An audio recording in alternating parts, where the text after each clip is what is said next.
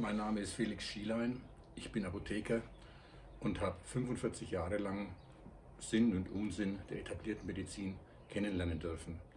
Darum geht es mir aber hier jetzt überhaupt nicht. Mir geht es um den Beitrag Alles dicht machen und den unglaublichen Mut, den diese Künstler aufgewendet und aufgebracht haben.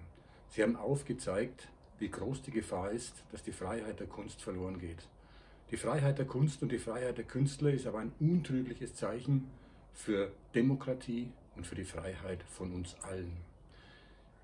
Ihr habt meine ganze Hochachtung für diese Aktion und ich bin wirklich nur traurig, dass einige von euch praktisch unter massivem Druck Abbitte haben leisten müssen. Gerade denen gilt mein ganzes Mitgefühl. Bitte macht weiter so.